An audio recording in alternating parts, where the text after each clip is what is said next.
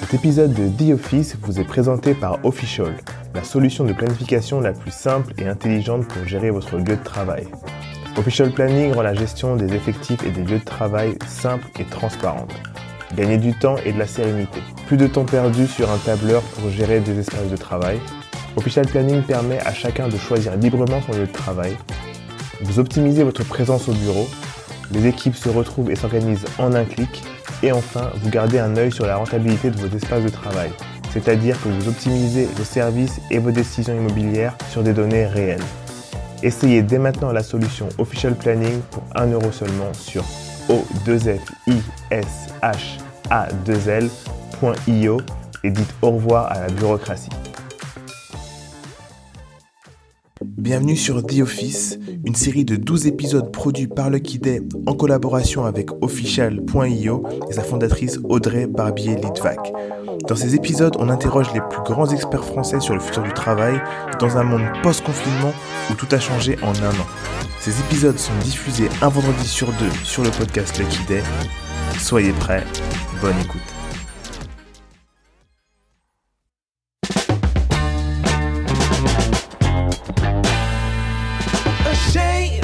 Think something new under the sun.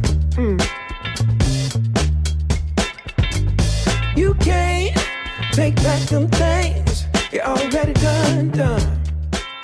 Bonjour Mathieu, Bonjour, enchanté. Merci, Merci. d'être là. merci. Tu es le secrétaire général et partenaire RH de OnePoint. Oui. Est-ce que tu peux nous dire ce qu'est OnePoint et euh, ton parcours, comment tu es arrivé là et, euh, et pourquoi on te reçoit aujourd'hui? Parce que euh, on veut parler du, euh, des nouvelles façons de travailler et OnePoint, vous le faites d'une façon inédite, extrêmement moderne et ça nous intéresse de voir comment euh, vous le tournez avec euh, les nouveaux enjeux du travail hybride. Donc ça fait beaucoup de sujets de conversation parce que vous êtes à la fois original quand il se passe rien et quand il se passe quelque chose, comment vous réagissez. Donc ça fait plein de sujets de conversation pour ce matin. D'abord, qui es-tu? Ou d'abord qui est OnePoint. Comme tu veux. Je- je- je- C'est que c'est toi qui choisis. Euh, OnePoint, c'est c'est un ovni, c'est une boîte absolument, euh, absolument magique qui a un petit supplément d'âme et qui fait de la transformation numérique. Euh, c'est un cabinet de conseil end-to-end qui va aller euh, conseiller euh, à la fois de la stratégie euh, métier et organisationnelle de ses clients jusqu'à leur euh, euh, déploiement dans le cloud. En fait, c'est- c'est vraiment toute la chaîne. C'est une entreprise qui a été fondée il y a 20 ans par euh, David Layani, qui est euh, un entrepreneur absolument incroyable, euh, visionnaire, inspirant. Il l'a fondée dans un café tout seul. Il avait quel âge? il avait 22 ans. Oui, c'est ça. Il avait 22 ans, il avait déjà une première expérience professionnelle très réussie et il a décidé de se lancer dans l'entrepreneuriat à une période où c'était une pleine crise. Euh, personne ne se lançait dans ce type d'aventure. Lui, il y est allé. Il a sacrifié beaucoup de. On sortait de la bulle, hein. c'est- On était en plein 2000, dedans. Ouais. Et il, il était enfin à la fin de cette bulle. ouais. Euh, il a sacrifié énormément de choses et il a monté une boîte avec euh, la foi du néophyte, ce qui fait qu'il voyait sans doute pas tous les obstacles. Et heureusement pour nous, parce qu'aujourd'hui, ça crée une entreprise absolument fantastique. C'est une entreprise qui est hybridée, euh, où on est parti du principe que il y avait des talents dans les consultants classiques métiers, il y avait des talents dans les consultants classiques tech, il y avait des talents dans la méthodologie, il y avait des talents dans les supports, il y avait des talents dans les régions, et que tous ces gens-là, en fait, ils ont une voix qui compte pareil. Et on voulait fonctionner comme ça. On est parti du principe qu'on est plus à l'aise quand il y a moins de cadres. On est parti du principe qu'on peut tous être autonomes et tous être entrepreneurs. C'est- ça le pitch de OnePoint. Et moi, j'ai eu la chance de rejoindre, de croiser cette belle aventure il y a 13 ans. Alors que j'étais pas du tout, du tout destiné pour faire ça. Moi, j'ai plutôt un parcours classique euh, avec du droit et des sciences politiques. Euh, et j'ai commencé ma, ma carrière professionnelle dans le monde automobile. J'ai été euh, RH dans l'industrie automobile. J'ai fait beaucoup d'usines, un peu d'international, un peu de restructuration, ce qui est pas inutile à savoir faire en ressources humaines pour éviter de l'avoir à le refaire. En fait, c'est- une sorte de vaccin. C'est plutôt bien. Euh, et et j'ai fait ça pendant dix ans. Et euh, à un moment donné où je, je, je devenais dangereusement spécialiste, euh, j'ai souhaité évoluer. Et c'est là que j'ai rencontré David, euh, qui j'ai eu un entretien avec lui assez assez mythique, deux heures délicieuses où on a pu échanger sur la vision RH, sa vision de, du, du boulot, son pragmatisme euh, qui, qui m'a bluffé. Et Pourquoi il est venu te chercher toi? Quelqu'un nous a mis en contact. En fait, L'industrie automobile, Ouais, pas la restructuration, euh, et comme la il est- transition il est- digitale. il est toujours en dehors des codes. Donc euh, il a il a ce type d'inspiration, de capacité de faire des des pas de côté qui font des grandes accélérations. Et là c'est quelqu'un qui nous présente euh, en disant vous allez adorer travailler ensemble. Et on fait cet entretien. Pendant cet entretien, c'est deux heures qui passent en deux minutes, une intensité euh, et beaucoup d'émotions en fait. Et moi j'en ressors et je me dis je comprends pas le métier qu'il fait. Euh, le mec est un génie. Voilà. Euh, il saura jamais me payer. Et c'est pas grave, et ce sera un pote. Et je continue, j'étais encore dans mon ancien job à une période assez, assez intense. Et j'oublie presque en fait euh, ça. Et, et, euh, et je, je, je finis ce que j'avais à faire. Je suis approché par une très grosse entreprise. Et au moment où je fais un entretien d'embauche euh, assez long, je laisse mon téléphone comme ici branché, sauf que là il n'est pas branché. Et, et le téléphone sonne en plein dans l'entretien. On venait de me remettre une proposition vraiment qui se refuse pas. Et au moment où j'ai cette proposition, c'est David qui m'appelle et je décroche en disant excusez-moi monsieur. Donc, je décroche et, et David euh, me dit bah je, je, je voudrais racheter une entreprise qui est en difficulté, euh, qui fait la taille de OnePoint. Donc c'était une centaine de personnes. OnePoint c'était une centaine de personnes. Euh, Il y a des syndicats. Il faut, il faut parler avec les représentants du personnel. Je l'ai jamais fait. Je voudrais bien que tu m'accompagnes. euh, C'est demain matin. J'ai demandé 48 heures de réflexion. Je suis allé, j'ai pris le train, j'ai pris un taxi moto, j'ai retrouvé David le soir avec un de ses conseils et j'ai vu la qualité de l'offre de reprise qu'il faisait et ça m'a bluffé. Donc c'était assez simple.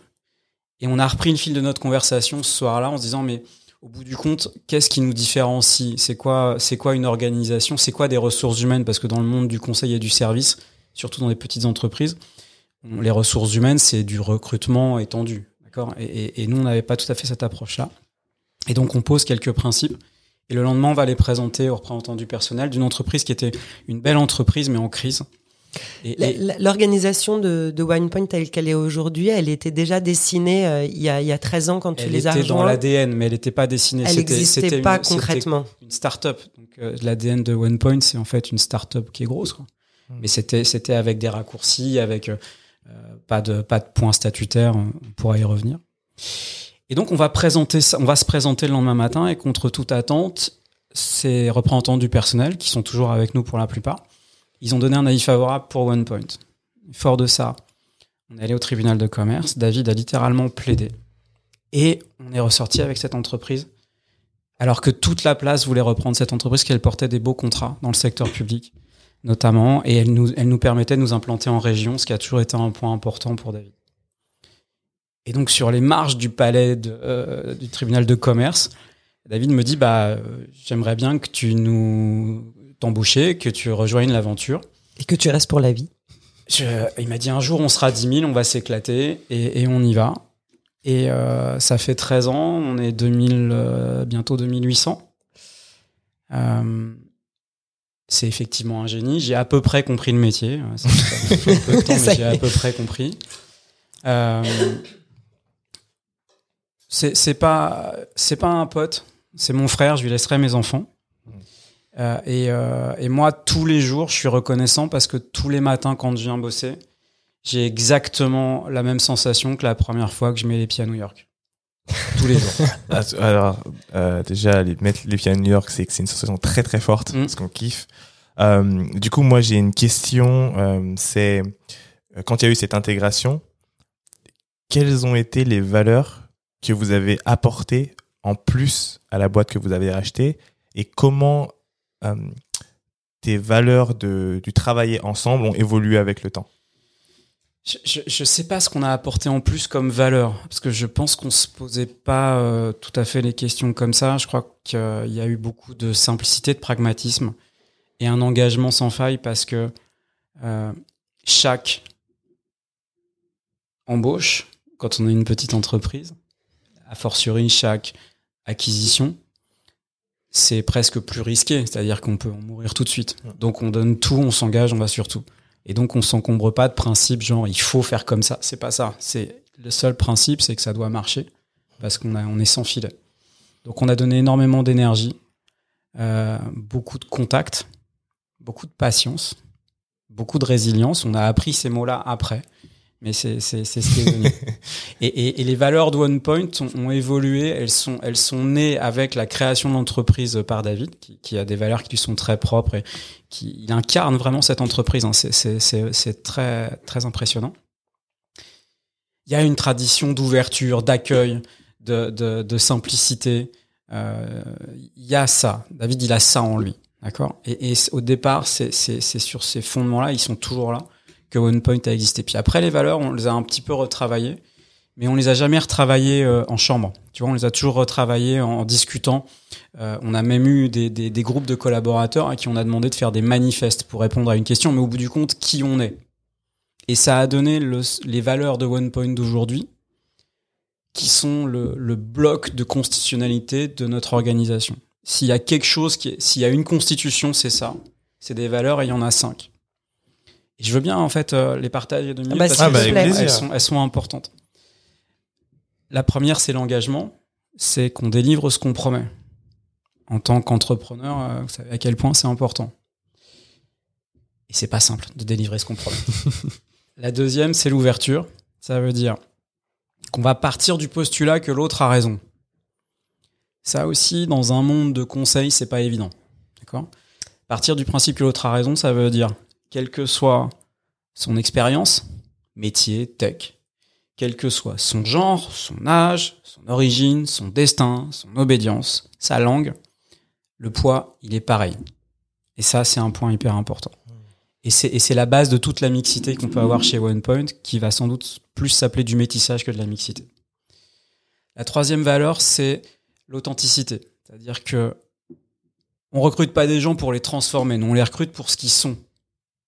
Et l'effet catalyseur de OnePoint, c'est que ils deviennent eux-mêmes dans un univers très ouvert qui est OnePoint. Mais on leur dit jamais soit ça.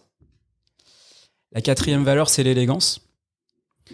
Alors, Je l'avais jamais entendu dans les valeurs d'entreprise, l'élégance. L'élégance. l'élégance, J'ai hâte d'entendre. L'élégance, c'est plusieurs choses. Ça, ça peut être de l'élégance euh, matérielle. L'élégance matérielle, quand si, si vous venez, euh, vous avez la chance de, de, de voir euh, le rapport qu'on a au lieu, les locaux de OnePoint, qui C'est sont des déclarations d'amour aux salariés, qui sont des déclarations de respect et d'innovation au- au- à nos clients. Eh, mais, Euh, excuse-moi, mais très fort avec les mots. Et- Déclaration d'amour aux salariés. C'est fort. C'est ça, c'est-à-dire que je pense que et là encore, c'est les fameux pas de côté que David est capable d'impulser. Mm. Hein, c'est que toutes les entreprises qui pourraient être concurrentes de OnePoint euh, ont eu plutôt tendance à aller se mettre dans des périphéries de grandes villes, et nous, on a intégré les hypercentres dans des locaux toujours euh, Sublime. avec beaucoup de symboles, et, et on y a mis euh, un niveau de, de, de confort euh, gigantesque. D'accord? Donc l'élégance, on pourrait la prendre comme ça, mais c'est pas que ça. C'est l'élégance du contenant, mais un contenant, ça, ça n'a d'intérêt que si ça valide un contenu. L'élégance, c'est sans doute de sublimer la relation. C'est ça qui est important chez OnePoint. C'est que quoi qu'on fasse, qu'on fasse du business, qu'on fasse des réponses à appel d'offres, qu'on les gagne, qu'on les perde, qu'on fasse des partenariats, qu'on recrute, qu'on fasse des feedbacks positifs, négatifs, qu'on se sépare, il faut toujours le faire avec l'optique que l'autre ne perde pas trop la face ou ne perde pas du tout la face. Et c'est là que cette élégance, elle réside. Et une élégance de comportement, ça permet des organisations plates. Et ça doit, selon nous, être incarné dans une élégance de lieu. Donc on a l'engagement, l'ouverture, l'authenticité, l'élégance. Et la dernière des valeurs, c'est que pour faire tout ça, faut énormément de courage. Et au bout du compte, le modèle OnePoint, c'est d'arriver à être tous un peu des entrepreneurs. C'est d'être tous sur des obligations de résultats plus que des obligations de moyens. Et c'est pas à vous que je vais l'apprendre pour être entrepreneur, faut une grosse qualité qui est le courage. hein. Parce que quand on est face à ses clients, face à ses collègues, face à ses banquiers, face à ses actionnaires, il faut beaucoup de courage. Il faut surtout une obligation de résultat parce que on est garant d'un résultat. On peut avoir tous les problèmes du monde, très justifiés. Ces quatre interlocuteurs, à la fin de la journée, c'est pas leur sujet. Leur sujet, c'est qu'ils ont besoin d'un résultat. Ces valeurs, vous, vous les avez conceptualisées assez tôt? Dans l'histoire de l'entreprise C'était à Elles son ont- arrivée Non, non, non, elles ont, elles ont muté. Elles étaient même un peu avant. Quand je disais, euh, ce- ce- c'est des choses, euh, ces traditions d'ouverture, d'accueil, d'engagement, de respect de la parole donnée. euh, ça, ce sont des. des C'était lié à la culture et vous les avez extraites de la complète- culture. complètement lié euh, à l'aventure même de David hein, et, et à, et à sa vision du, du business. Euh, après, on a commencé à les conceptualiser un petit peu et on les a remises, euh, on les a re-questionnées avec les salariés il y a à peu près 8 ans. À un moment donné où OnePoint passe de 800 à 1600 personnes et où on se dit comment on fait l'intégration et qu'on évite le village gaulois et que tout le monde se tape dessus. Sans doute, c'est parce qu'on peut pas imposer un modèle à un autre. Et donc, on, on redéfinit un modèle ensemble. Et pour redéfinir un modèle ensemble, faut se dire, en fait, pourquoi est-ce qu'on travaille ensemble? J'ai entendu quelque chose de très juste y a, il y a hier, je crois, qui était de dire, on fait des règles lorsqu'il n'y a pas de volonté commune. Quand il y a une volonté commune et des valeurs partagées, on n'a pas besoin d'énormément de règles. On n'a pas forcément besoin d'énormément d'écrits pour dire c'est comme ça qu'on doit faire. C'est un peu la, nature de OnePoint. Même si OnePoint euh, ayant une croissance forte, il faut quand même euh, se donner quelques guidelines. Mais c'est des guidelines pour préserver l'autonomie. C'est vraiment ça. Ma- Mathieu, on, on peut ne pas l'arrêter et c'est passionnant. On va passer deux heures et demie. Je crois qu'il faut qu'on arrête de l'écouter et qu'on pose la question. On avance. Euh, Mathieu, ce qui est hyper original et moi qui m'a bluffé quand on s'est rencontrés la première fois, c'est euh, cette organisation que vous avez mis en place chez OnePoint, que j'ai vu nulle part ailleurs, qui probablement n'existe pas, que vous avez complètement inventé, qui fonctionne alors que vous êtes bientôt 2800 et je comprends avec beaucoup d'intégration, de d'acquisition, donc c'est toujours compliqué de faire rentrer euh, des, euh, des sociétés exogènes que vous faites rentrer dans cette culture qui est extrêmement forte. Explique-nous comment vous, la, vous avez conçu cette culture, en quoi elle consiste, enfin pas cette culture d'ailleurs, cette Mhm. organisation, parce que ça va nous intéresser de voir comment euh, elle, euh, elle a permis aussi cette transition euh, dans cette nouvelle révolution du travail où tout le monde lutte un peu, Mhm. et, et la vôtre était déjà un peu prête. Ce Je- serait pas je- mal de partager ces... euh, Le- que vous avez appris. Il y a un principe de départ, c'est qu'elle n'est pas figée, cette organisation. Cette organisation, elle ne répond qu'à des exigences de deux individualités que sont clients, collaborateurs, collègues. D'accord? Tout le reste, ça doit bouger, ça doit s'adapter. Et on se rend compte que dans les, des organisations un peu plus classiques, elles sont au centre d'un système et c'est presque ces clients et ces collaborateurs qui sont des variables d'ajustement. Nous, c'est exactement l'inverse. Il y a rien de plus inconfortable que le, le changement permanent. Je crois pas. Je, je pense qu'il n'y a rien de plus dynamisant. Le changement permanent, ça ne veut pas forcément dire la perte de repère absolu, d'où l'importance d'avoir un socle de valeurs qui soit, qui soit très fort et qui soit là, et qui soit garanti par euh, la, plus haute direction de l'entreprise, par son fondateur. Quand il y a le fondateur qui garantit le socle euh, de, de valeurs, ça, ça laisse quand même des espaces de jeu et une capacité au changement en confiance qui, qui est très fort. Euh, cette organisation qui a déjà muté, hein, qui va continuer à muter, elle, euh, elle est née d'une désintermédiation. Elle est née du fait qu'on savait pas comment faire. En fait, que, que, que quand on passe de 800, C'est quoi, c'est le chaos management? Pr- presque, mais quand tu passes de 800 à 1600 avec euh, des cultures qui sont assez différentes et une organisation qui est très différente, qui était radicalement opposée. Il y en avait à l'époque une euh, partie de, de, de cette entreprise qui était qui était originellement qui fonctionnait par secteur, une autre sur des expertises, pas tout à fait la même moyenne d'âge, les mêmes clients, pas le même niveau d'intervention au niveau de la chaîne de valeur. Donc comment on fait quoi et, euh, en fait, euh, on a demandé aux salariés, juste en désintermédiant, c'est-à-dire que c'est le PDG, c'est David qui a écrit aux salariés, en leur disant on va demain on bosse ensemble.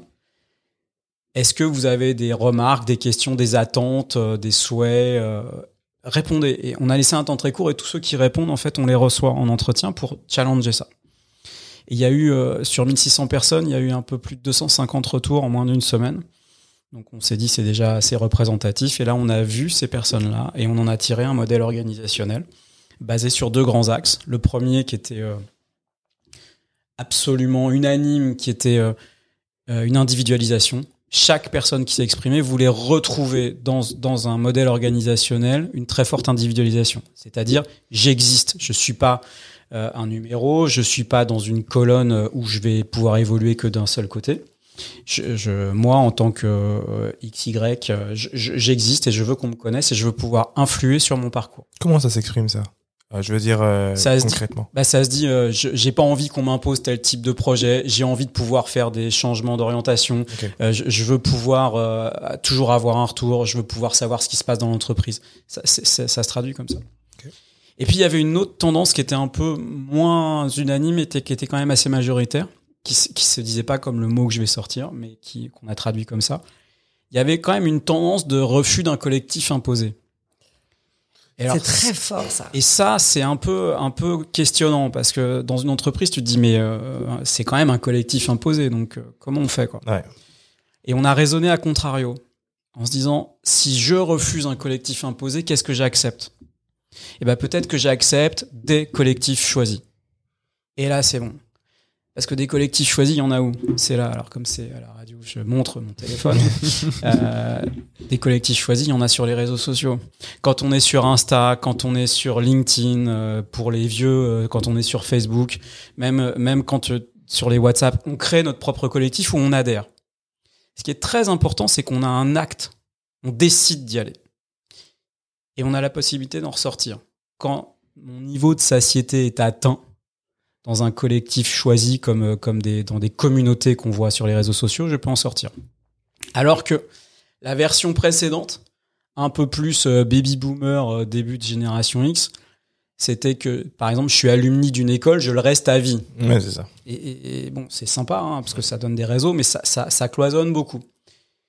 Donc on s'est dit, bah en fait, si j'accepte des collectifs choisis, des collectifs choisis, j'en vois sur les, sur les réseaux sociaux, ça s'appelle des communautés, et on va mettre en place des communautés. Donc on a retiré toute notion de business unit, de branche, de direction, de division, toutes ces notions où en fait on appartient à une BU. Et, et, on, y a, on y a substitué des communautés, on n'y appartient pas, on est affilié. Et on a la possibilité de s'affilier dans plusieurs communautés. C'est extrêmement intéressant. C'est la première fois que j'entends ça d'une boîte. Euh, donc, bravo déjà pour ce que vous faites. C'est ouf. Euh, t'as dit un truc intéressant tout à l'heure. Euh, T'as dit que l'important c'est que ça marche. Donc en gros, quel que soit le cadre, l'important c'est que ça marche. Mhm. Donc ma question c'est comment est-ce que vous gérez la communication? Tout à l'heure, enfin, je sais que vous faites pas mal d'acquisitions. Du coup, on, Mais, enfin, je- je- oui, je voulais revenir là-dessus. Mm. C'est c'est notre modèle de croissance. Euh, pour grossir, tu as deux façons. hein. C'est-à-dire que soit tu recrutes, soit tu fais des acquisitions. Nous, on fait et. D'accord? Donc, on a, on a beaucoup de croissance organique. hein. On a accueilli plus de 700 personnes cette année. D'accord? Et on fait aussi des acquisitions parce qu'il y a une guerre de talents. Mm. Mais ces acquisitions, elles sont moins capacitaires que d'aller chercher des super expertises tout le temps. D'accord? Donc on a vraiment ces, ces- ces- ces- ces deux jambes hein, de, de croissance. Et je trouve que c'est intéressant l'acquisition parce que euh, c'est un modèle dont on parle pas extrêmement souvent, quand on n'en a pas vraiment parlé ici sur le podcast. Et euh, l'élément en fait de communication est encore plus important parce que on rentre dans un système qui existe déjà avec des habitudes qui sont déjà prises. Euh, et donc ma question c'est de savoir est-ce que euh, j'ai l'impression d'avoir pas la réponse, mais est-ce que vous vous adaptez à un modèle existant? Et donc du coup chaque euh, entité a son modèle? Ou bien est-ce que vous euh, justement euh, essayez de répéter ce modèle de communauté euh, et l'adapter à chacune des, des boîtes C'est intermédiaire, mais on, on, ré- on- on réplique ce modèle de communauté et souvent on re-questionne même le contour des communautés pour pouvoir intégrer. Ou là, on est en train de faire une acquisition, on va créer une communauté spécifique. Euh, donc, si, je devais expliquer le modèle, c'est un peu un modèle avec euh, un État fédéral et des États fédérés qui ont une autonomie forte. L'État fédéral, à un moment donné, il dit, euh, bah, grosso modo, il y a un budget et puis il y a des collaboratrices et collaborateurs qui doivent se sentir bien. Un peu ça. Et puis il y a des valeurs qu'on respecte. Voilà. Et puis après, les communautés ont une autonomie très forte, c'est-à-dire qu'ils décident comment ils s'organisent, comment ils se gouvernent. Euh, ils décident comment ils s'animent, comment, comment ils échangent entre eux. Et il y a peu d'interventions tant que ces deux axes sont respectés. S'il y en a un qui est pas respecté, là, pour le coup, on intervient beaucoup. L'autre point aussi, c'est que nous, on essaye de gommer les frontières. D'accord? Donc, en fait, c'est que les communautés travaillent entre elles.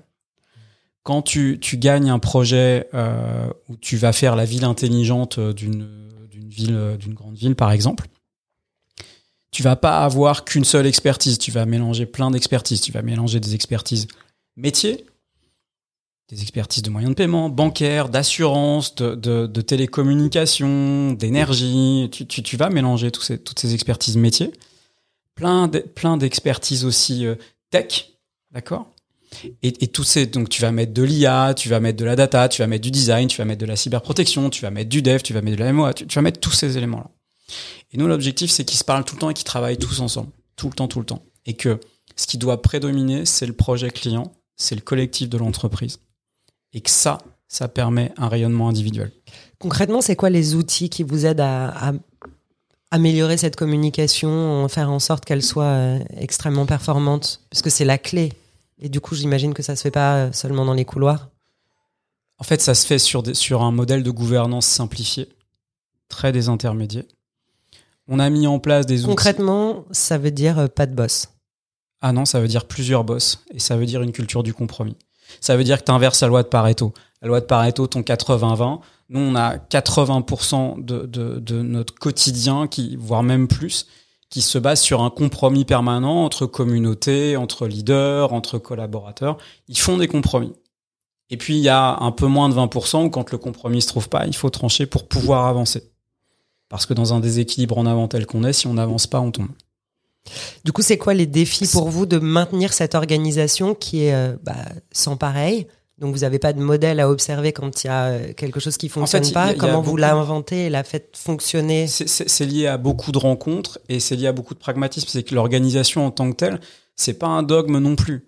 C'est-à-dire que si à, à une taille donnée, par exemple, ou à euh, un secteur donné, euh, ou à un moment de l'économie donné, ces organisations elles fonctionnent plus, bien évidemment qu'on les changera. Mais on les changera toujours en consultant beaucoup en amont. OnePoint, c'est beaucoup de consultations avant la prise de décision, et quand il y a prise de décision, ça devient assez vertical pour qu'on avance. Alors que souvent, dans des modèles assez classiques, c'est l'inverse. C'est-à-dire qu'il y a une prise de décision un peu en chambre, et puis il y a, il y a une application qui est euh, diffuse avec les résultats qu'on connaît. Donc ça, ça, ça, ça fait avancer un peu moins. C'est vraiment fascinant. Excuse-moi, je te, je Non, te coupe, mais je, je rencontre énormément de euh, d'entreprises diverses et notamment des startups et je suis extrêmement euh, étonnée de euh, la façon dont réagissent les scale-up et notamment ces jeunes entrepreneurs qui ont entre euh, 25 et 35 ans et qui ont levé énormément d'argent, se retrouvent dans des euh, dans des cycles où ils doivent embaucher très vite, grandir très vite et du coup se retrouvent par réflexe à euh, adopter des règles managériales ou d'organisation qui sont celles qu'ils ont connues euh, pendant leur stage chez euh, Danone Oui. au Procter. Et donc ils le reproduisent, et notamment quand on parle de, de travail hybride, qui est un peu mon sujet, euh, ils disent ah, moi je vais revoir tout le monde au bureau, euh, ça suffit les conneries, euh, lundi, vendredi, euh, c'est comme ça qu'on avance plus vite et que notre culture vivra. C'est ultra étonnant et rafraîchissant de voir que euh, bah, David avait 22 ans quand il a monté la boîte, qu'il était à la fois dans une, logique d'ultra croissance et de réflexion sur l'organisation en permanence. Comment on, arrive à faire ça euh, parce que c'est un énorme défi de croître et de penser l'organisation en même temps. À, mon sens, là aujourd'hui, il y a que euh, Jean-Charles Samuelian, euh, verbe d'Alan, qui arrive à à la fois théoriser l'organisation et faire grandir une boîte. Je voudrais savoir et je voudrais que tu puisses aider euh, tous ces euh, tous ces entrepreneurs qui n'ont pas d'expérience de comment est-ce qu'on arrive à intégrer à la fois ces réflexions sur bah, la RH et et la et la croissance. Alors vous menez je suis- hyper bien. Je, euh, je suis pas, je suis pas trop objectif, hein, donc euh, je, je pense qu'il faut un leader éclairé et je suis convaincu qu'on l'a et que ça, ça, ça, ça fait Non, mais un partenariat et, et Mathieu, du coup, je, comme tu es notre invité, je suis obligée de mettre la lumière sur toi, mais je pense qu'il y a, y a beaucoup de choses qui, euh, qui ont été mises en musique par ta, non- ton intervention, celle de ton équipe, la façon dont vous êtes. En fait, euh, c'est- c'est toujours, toujours un travail collectif en fait, et je, je, moi je ne peux rien mettre en place seul, et, et j'ai, aussi besoin d'être libéré entre guillemets, ce que, ce que j'ai la chance d'avoir dans cette relation avec avec David, mais aussi avec les partenaires avec lesquels on bosse. Et je, je, pour revenir sur comment on fait, euh, et, tu parlais de ces modèles en reproduction avant, je, crois que le sujet est beaucoup là aussi. C'est que entrepreneur, pragmatisme, Puis à un moment donné, on se structure et on s'éloigne un petit peu du terrain et on se met sur des visions. Et au bout du compte, on fait quoi? Quand on grandit et qu'on réussit, s'institutionnalise et on commence à se dire qu'on a une légitimité statutaire. Et la légitimité statutaire, c'est la baseline des organisations très pyramidales silotées. Qui est de dire, j'ai été promu parce que j'ai été bon, parce que j'ai une ancienneté forte, parce que j'ai compris le jeu de l'entreprise, etc. Donc j'ai un statut, je suis préfet. Voilà, je suis préfet. Et les préfets, ils font un super boulot. Puis tu as des préfets, quand ils sont pas euh, sur euh, une préfecture, ils sont hors cadre, ils sont, ils pas forcément d'affectation, mais ils continuent à être préfets avec tout ça. C'est une légitimité statutaire. Et la légitimité statutaire, c'est le fondement de la rente. Qui est de dire c'est normal que j'ai une rente, même si je ne produis pas. Et notre modèle, il s'éloigne de la légitimité statutaire pour aller vers une légitimité d'expertise. Parce que les rentes d'expertise, elles sont tout à fait viables puisqu'elles existent tant que l'expertise est productible, innovante, reconnue. Et quand tu as dans notre modèle, avec plein de communautés, tu as aussi un niveau hiérarchique qui est très faible. Sur les 2800 personnes, il n'y a que trois niveaux statutaires chez OnePoint. Ce qu'on a fait, c'est que pour que ça marche, il faut que ce soit assez à plat. Pour répondre à ce que nous disaient les 250 répondants euh, de- du questionnaire envoyé par David, qui est de dire je veux avoir une vision sur mon parcours, ma carrière, je veux pouvoir interpeller euh, mon, ma boss. faut pas qu'il y ait 50 étages. Donc chez OnePoint, il n'y a que trois niveaux statutaires et pas plus. D'accord? Donc la légitimité statutaire, elle se réduit. T'as quoi? T'as un préfet, un sous-préfet et... Alors non, parce que c'est- pas ces termes-là, mais tu as des partenaires, tu des leaders et tu des associates. Et là aussi, le champ lexical, il est très très important. Les associates, c'est des consultants et des consultantes qui ont comme responsabilité leur propre environnement économique et leur propre carrière. D'accord? Je vous expliquerai pourquoi après on a dit que c'est des associates. Les leaders, ce sont des associates, mais en plus d'avoir leur propre responsabilité économique et managériale sur eux-mêmes, ils ont un périmètre qui les dépasse. Donc ils gèrent des business plus gros que ceux qui produisent eux-mêmes, ils les garantissent et ils gèrent, ils accompagnent la carrière d'associates. Et les partenaires sont des associates qui sont dans le capital de l'entreprise de façon obligatoire et qui ont la signature pour engager la responsabilité de l'entreprise. Il n'y a pas d'autres niveaux statutaires chez OnePoint.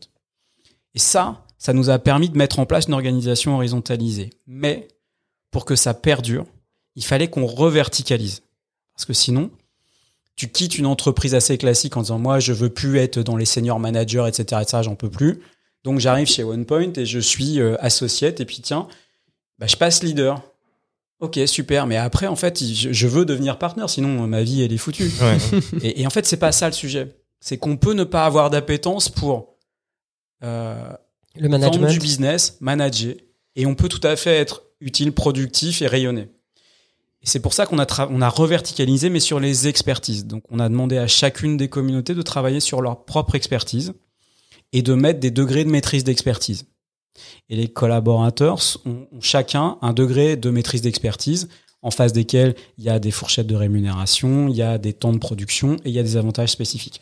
Est-ce que tu dirais que cette organisation euh, inédite, elle, elle vous a permis de naviguer dans, dans cette crise ou dans cette révolution du travail comme si de rien n'était, parce que finalement, vous aviez les fondements Alors c'est jamais comme si de rien n'était, parce que l'angoisse est quand même euh, est quand même là, mais on était prêt. On était prêt. Nous, on a continué à recruter pendant le pendant le- les confinements. On a réussi à garder le lien parce que les liens préexistaient. Parce que quand tu as plein de communautés, quand tu es affilié dans plein d'endroits, quand tu as de multiples contacts, quand t'as pas trop de barrières, tes liens, tu les as. Le but de notre organisation, c'est qu'on n'est jamais enfermé dans une seule relation managériale et dans un seul écosystème. C'est ouvert on a 2800 profils atypiques qui cultivent leur atypisme. Et c'est ce qui fait le pas de côté de OnePoint, c'est celui-là. Euh, du coup, j'ai une question tout à l'heure. Tu as dit que David disait que euh, les bureaux, c'était une lettre d'amour aux employés. Euh, pendant euh, le Covid, tout le monde était chez toi. Comment vous avez pu euh, recréer un peu l'expérience à distance? Alors, par, par, pas mal de choses. Déjà, on a des outils, j'ai pas répondu à ta question, mais on a, on a, on a mis en place un, Facebook at Work il y a longtemps déjà pour outiller les communautés qui ont leur propre communauté virtuelle et qui échangent avec, avec Workplace. Et puis, on avait une tradition aussi de se parler. Toutes les 6 à 8 semaines, on fait un live où les salariés peuvent poser leurs questions à David. D'accord? Et en direct. Donc, c'est c'est vraiment un moment assez C'est interactif. fort ça. C'est un truc que j'ai vu chez Clubhouse Ouais. qui faisait un peu la même chose. Euh, C'est très intéressant. Et pendant, et pendant la période d'éloignement, on a beaucoup communiqué. Donc, on avait mis en place, on avait demandé à chaque communauté de mettre en place le principe du live euh, dans ces communautés toutes les semaines, tous les jeudis, le- l'entreprise en fin de journée, il y avait ça dans chaque communauté. Et puis un jeudi par mois, c'était un méga live où tout le monde en fait, en fait, on se, on se, on se refocalisait sur la communauté, et sur le groupe, tout le temps. Euh, c'est fort. J'ai l'impression que c'est la boîte parfaite pour Official, euh, dans le sens où euh, vous avez déjà les différentes communautés et qu'à intégrer, enfin à avoir. Un management par la confiance que tout le monde n'a pas. C'est rare. Hein. Je- Mais, mais euh, je, je, moi, j'ai j'ai le devoir d'honnêteté parce que c'est ce qui fait durer. Je suis pas là pour pitcher en expliquant euh, c'est euh, le monde de Candy et voilà c'est une entreprise qui gère euh, qui gère euh, des relations business qui, gère des relations humaines. Donc il y a forcément des, des difficultés. Je trouve qu'on les gère plutôt bien. Mais ces modèles là qui sont des modèles très impliquants très engageants ils conviennent pas à tout le monde. Parce que tu as beaucoup de gens, tu parlais de reproduction, tu as beaucoup de gens qui arrivent dans une entreprise comme OnePoint parce qu'ils cherchent ce modèle-là. Mais ce modèle-là, ça signifie qu'on ne reproduit pas exactement ce qu'on faisait précédemment. Oui, c'est L'idée, c'est de savoir faire le tri en disant j'ai de l'expérience et en même temps, j'ai un lâcher-prise fort pour me permettre de créer euh, ce, cette- ce nouveau rapport au travail. Donc chez OnePoint, là encore, euh, je fais un, un geste, mais euh, je vous dis, en fait, quand tu rentres chez OnePoint, que ce soit collectivement ou individuellement, tu as le V grippal. C'est-à-dire que tu arrives up high en disant super, super, super, et puis tu, début, les, pre- les, les premières semaines, tu te dis mais qu'est-ce qui se passe? Pourquoi ils se mêlent de tout? C'est quoi ça? Mais de, quoi est-ce que quelqu'un qui ce consultant vient m'expliquer ce qui se passe dans la tech, ce, ce- cet agiliste vient me dire euh, quoi, ce RH de quoi il se mêle. Donc au départ, c'est un peu bizarre. Et ça pousse à un lâcher-prise accéléré. Et quand tu es dans le bas de ton V, c'est à ce moment-là, en fait, où t'es sur, tu, tu crées ton rapport à OnePoint. Et là, quand tu as décodé ça, c'est même pas décodé, c'est quand tu as toi créé ton, ton, tes APRH chez OnePoint, tu vas dans la phase ascensionnelle de, de la seconde branche du V qui va beaucoup plus haut que où tu es rentré. Du coup, vous l'avez théorisé, vous prévenez les candidats. Ah, moi, je préviens systématiquement, et puis souvent, je dis, Le je te l'avais dit, je te l'avais dit. Tu es dans le bas du Voilà. V. Mais c'est- presque un, un, un rite initiatique en fait. C'est- important. J'en parle souvent comme ça. C'est- comme le mythe de la caverne. C'est-à-dire que tu, tu, quand tu restes chez OnePoint, c'est que tu, tu passes de statut de sophiste au statut de philosophe. T'es allé voir la lumière directement et ça, et ça brûle et c'est difficile. Et, et quand euh, je reprends les valeurs de l'entreprise, de l'engagement, on délivre ce qu'on promet. C'est dur. Hmm. D'accord? Chez OnePoint, on va pas trouver trop de tournures de phrases qui vont dire on m'a pas dit que. Oui, mais j'ai pas été informé. Ok, so what? Je reviens à ce qu'on se disait avant, l'entrepreneur, il va, il va expliquer ça à son banquier, à ses actionnaires. Moi, j'ai pas été informé que le produit était pas bon. Euh, dire, bah super, écoute, c'est pas, c'est pas notre problème. Donc, c'est- des choses qui sont assez compliquées. Ça demande beaucoup de connexion. Et ça demande une chose absolue que, que, on en parlait il y a pas très longtemps d'ailleurs euh, avec certains des, des, partenaires et avec David, c'est ça demande une gentillesse forte. Tout le monde parle d'empathie, euh, ok, c'est de l'empathie. Mais il y a une importance de la gentillesse. Et la gentillesse veut pas dire qu'on accepte tout, qu'on dit oui à tout, qu'on tend l'autre etc. La gentillesse, elle s'incarne sans doute dans le fait de l'ouverture, dans l'élégance, dans le fait qu'on parte de l'autre- du, par- du principe que l'autre a raison. La gentillesse, c'est notre pareto inversé, c'est 80-90% des choses qui se passent bien, qui n'ont pas forcément besoin d'être dogmatisées, réglementées tout le temps. C'est très difficile pour moi de te poser la question de euh, que j'avais prévu, hein, qui est comment tu vois le, le futur du travail et quels sont euh, les, les défis euh, que tu vas devoir régler, parce que j'ai l'impression que cette organisation que vous avez mis en place, qui est le changement permanent, en fait, euh, vous n'avez pas besoin de vous poser la question Mais du futur et de vous y préparer. Vous y Mais- êtes dedans en Non, permanence. non, non, non, non. Je, je- je- franchement, c'est pas vrai. Je pense qu'on doit se la poser tout le temps et on doit se poser la question du futur du travail et de du présent. Parce qu'il y a des choses qu'on voit peut-être pas. Il y a, il y, a, il y a- il y a plein de choses. Plus la boîte elle grossit, plus t'as d'interlocuteurs, plus t'as de délégation, plus t'as d'autonomie, moins il y a, plus il y a des choses que tu vois pas. Donc il y a, il y, a, il y, a, il y a un questionnement permanent et il y a une, une véritable humilité dans la démarche. Le, le modèle n'est pas euh, parfait. Oui, mais il est en constant changement. Il est en constant changement et, et, euh, et ça, ça peut aussi provoquer des pertes de repères. Tu peux voir certaines jeunes générations aujourd'hui qui arrivent sur le marché du travail, qui ont besoin de repères, qui sont presque en demande à demander un peu plus de verticalité, qui sont presque à rechercher de la hiérarchie. Tu vois, donc, donc on doit s'adapter en permanence. Maintenant, le, le futur du travail, il est, il est, il est illimité. Le, le rapport au travail, il est illimité. Moi, je, je, je suis persuadé que on doit pouvoir valoriser les contributions euh, transverses dans une entreprise pour éviter de les faire en temps masqué, de générer une frustration forte.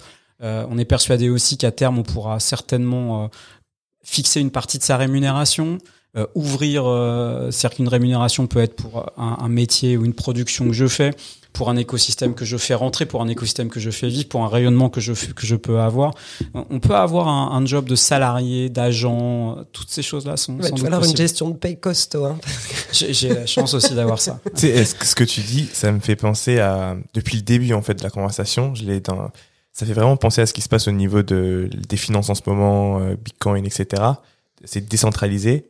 Et ce que tu viens de dire, euh, l'exemple fait écho à un, à un podcast que j'ai écouté euh, ce matin euh, avec Naval, pour ceux qui connaissent Naval, Mhm. euh, Tim Ferriss. En gros, ce qui est super intéressant, c'est euh, que je suis sup- enfin, vraiment d'accord avec toi dans le sens où euh, il y a cette frustration souvent dans les boîtes. Tu vas avoir, euh, je prends l'exemple de Nike parce que voilà, c'est simple, un porteur de projet, un mec qui va ou une, femme qui va créer une sorte de basket et finalement il y aura la frustration parce que ça va être le number one hit. La personne reste un employé, tu as été payé pour le créer et ça s'arrête là. Et j'ai l'impression que dans le monde de demain, euh, on va le voir un peu partout, mais euh, notamment dans les boîtes, le créateur va pouvoir euh, avoir une fraction de ce qui est généré par sa création, même si euh, il y a une partie, la plus grande partie sera appartiendra à la boîte, il y aura une partie qui appartiendra au, à l'employé. Attends, mais on passe à la contribution individuelle, ça veut dire tous freelance? Je- bah, moi, je pense que on, on tend vers ça. Je, je pense. Euh, moi, je crois pas parce que je pense que c'est des modèles trop extrêmes. Mais, en tout cas, ce qui est sûr, c'est que le- l'environnement actuel ne le permet pas, Mm. euh, et encore moins en France qu'ailleurs. Euh, et l'autre point, c'est qu'il y y a besoin de, de liens tout le temps. Il y a même besoin de liens quand il n'y a pas besoin de liens. Tu vois Mm, mm, T'as mm. t'as- t'as besoin de te sentir que tu peux aller au théâtre même si tu vas pas au théâtre. C'est pareil, il y a besoin de ce lien, il y a besoin de ce sentiment d'appartenance. Ça veut pas dire qu'il soit enfermant, ça veut pas dire qu'il soit exclusif. Je, crois que il y a quelque chose autour de ça. Je voudrais te faire réagir sur un chiffre que j'ai appris cette semaine. Lundi, euh, on a appris qu'il y a 4 millions d'Américains qui ont collé leur DEM au mois de septembre, juste Mm. pour le mois de septembre. C'est Mm. 2% de la population active américaine. euh, parce qu'ils n'étaient pas euh, heureux des, des conditions de, du travail hybride mis en place par leur, par Ah leur oui. boîte. Ouais. Euh, évidemment qu'on on va être euh, aussi impacté et, euh, et probablement que ça va être le cas dans dans d'autres pays. En tout cas, eux, ils ont un petit, une petite vague d'avance. Comment tu vois les choses? Comment tu le, tu le perçois? En plus, vous êtes dans, dans un univers où euh, le turnover est habituellement assez élevé, où la- le, le vol des talents est, est rapide. Qu'est-ce que ça Il- t'évoque? il, il l'est moins chez nous, hein, élevé le turnover. Bah ça veut oui, pas oui, dire oui, qu'on n'a pas de turnover, on en a un. De toute façon, enfin, c'est, c'est, ce serait mentir que de dire le contraire. systémique. c'est, c'est, lié euh, au secteur d'activité, mais à un turnover qui est généralement de pas loin de 30% dans des activités euh, telles que les nôtres, on va être en dessous de 20 chez OnePoint. D'accord? Donc on a quand même ça. On a une attractivité, une rétention qui sont euh, certainement liées à l'aventure, à la profondeur de la marque de OnePoint, à la capacité de se réaliser. Euh, Donc, je, crois vraiment. J'ai vu ah, deux chiffres. On a vu ce turnover se stabiliser euh, plutôt dans des dans des zones relativement correctes euh, quand on a commencé à changer l'organisation, et on a vu la cooptation monter aussi. Donc, c'est quand même deux, indicateurs relativement forts. Maintenant, les départs liés au travail hybride, on n'a pas assez de recul. Euh, je, crois que nous, on constate, c'est peut-être pas des départs liés au travail hybride directement. Nous, on a pu constater quelques départs sur des changements de vie. On a des gens qui, sont partis euh, pour euh, monter une activité qui a absolument rien à voir avec les métiers du numérique, du conseil, absolument pas. Monter une voilerie, il peut certainement avoir d'autres choses, mais il y a des gens qui sont partis faire cette aventure-là. Il y a des gens qui sont partis dans l'enseignement. Il y a des gens qui ont fait un rejet du monde euh, du monde urbain. Il y, a- en a quelques-uns comme ça. Ça, c'est quelque chose d'un peu nouveau. Maintenant, euh, j'ai l'impression que nous, sur le travail à distance, le travail hybride, on était assez prêts. Et là encore, dans ce qu'on a mis en place, qui est tout jeune, hein, parce qu'on a fait un accord avec les partenaires sociaux il n'y a pas longtemps, on a mis en place un, accord qui est très ouvert, qui dit, un, business first. OK, on est entrepreneur. Donc, euh, business first, s'il y a un projet qui n'accepte pas euh, du travail à distance pour l'instant, il n'y a pas de travail à distance. Mais charge à nous de trouver comment on peut le rendre à distance. Une fois qu'on s'est dit ça, c'est les communautés qui gèrent le télétravail. Et nous, on a fixé quelques grands axes avec les partenaires sociaux qui étaient de dire on va gérer le télétravail au mois et pas à la semaine. Donc vous pouvez prendre de 1 à 10 jours par mois de télétravail. Ok. Euh, c'est les communautés qui le gèrent. Vous le déclarez en avance autant que possible et puis on l'adapte au cours de mois pour qu'on puisse un peu s'organiser. Mais c'est respect du business, communauté et adaptation aux besoins de- des collègues. Il y a un leader dans la communauté, excuse-moi, qui, qui, qui doit mettre en avant, par exemple, euh, dans notre communauté, euh, cette semaine, on a tant de personnes qui désirent, enfin, qui vont être en télétravail. Comment Alors c'est plutôt dans le mois et c'est, c'est, ça va être des ressources humaines. Il y a, il y a des RH à l'intersection de plusieurs communautés qui, qui, euh, qui s'assurent que le lien se passe bien. A une structure RH qui est assez, euh, assez importante euh, et qui, qui va être en charge de donner cet éclairage-là aux partenaires, et je parle au pluriel, et aux leaders des communautés. Il y, a- il y a une micro-tendance euh, sur la, la semaine de 4 jours. Je voulais ton opinion Je là-dessus. n'en ai pas. J'ai pas d'opinion. Non, non, non, franchement, j'en sais rien. Je, je sais pas. Mais ce serait euh, si quelqu'un la demandait euh, ou avait envie de mettre en place euh, pour sa communauté la semaine de 4 jours, tu serais euh, enclin à le- à l'observer, à regarder, En à fait, tester? tout est une question de, de nos deux axes. Est-ce que, est-ce que on continue à être profitable tel qu'on l'a attendu On est une entreprise, hein. on n'est pas une assoce, on n'est pas une ONG, on est une entreprise. On a besoin de se financer pour pouvoir vivre et progresser. Donc, il y a cet élément-là. Et est-ce que c'est euh, adaptable aux collaborateurs? Est-ce que ça ne crée pas de trop de trop de frustration chez les autres? C'est ça ce qu'on vérifiera, mais après rien n'est interdit. Hyper intéressant. Vous êtes une boîte internationale.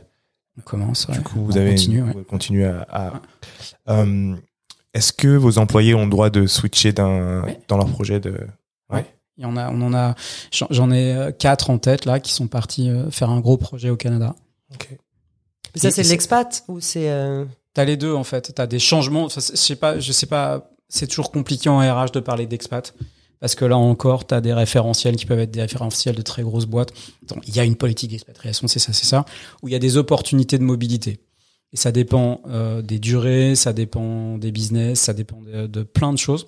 Il y a pas mal de mobilité dans l'entreprise. Si je suis associé chez toi et que j'ai envie d'aller vivre euh, un mois au Canada Alors, pour bosser sur un projet Oui, euh, de la ville de parce que Bordeaux. Si tu as envie d'aller vivre au Canada un mois, tu as un truc qui s'appelle des vacances. Mais par contre, si s'il si y a un projet qui s'y prête et que ton expertise est pertinente, bien évidemment.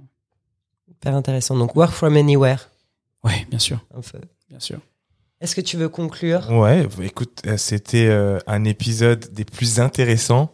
Euh, vraiment bluffé et impressionné par euh, votre façon de mettre en place les différentes communautés. C'est un truc que je vais garder euh, avec moi. Euh, voilà, heureux de t'avoir eu aujourd'hui. On est chez Métaphore. euh, Rappelez-vous de chez Métaphore. euh, C'est un lieu dans lequel il y a des Tu vas être obligé de couper ça avec cette voix, tu te rends bien compte Non, mais euh, non, non, ça a vraiment été un plaisir de, de t'avoir parmi Est-ce nous. qu'il y a des choses qu'on t'a pas demandé et que tu aurais Ouais. aimé dire? Non, enfin moi je, enfin oui, j'ai bien aimé, merci beaucoup. Ouais. Juste peut-être, j'ai une question sur euh, est-ce qu'il y a un bouquin que tu lis en ce moment euh, qui t'inspire euh, Enfin, Euh, ouais. Je lis des BD en ce moment qui m'inspirent pas mal. Je lis des BD autour de Sherlock Holmes que je trouve incroyable. Mm. Je lis un bouquin qui, m'a été offert il y a longtemps et je mets du temps à le lire, euh, qui s'appelle euh, La Chambre des dupes, qui est hyper intéressante sur Euh, les Amours de Louis XIII, et c'est vraiment, vraiment hyper intéressant, hyper bien écrit. Voilà. Donc tu théorises pas le- les RH euh, quand tu te mets à lire? Non, mais je, jamais en fait.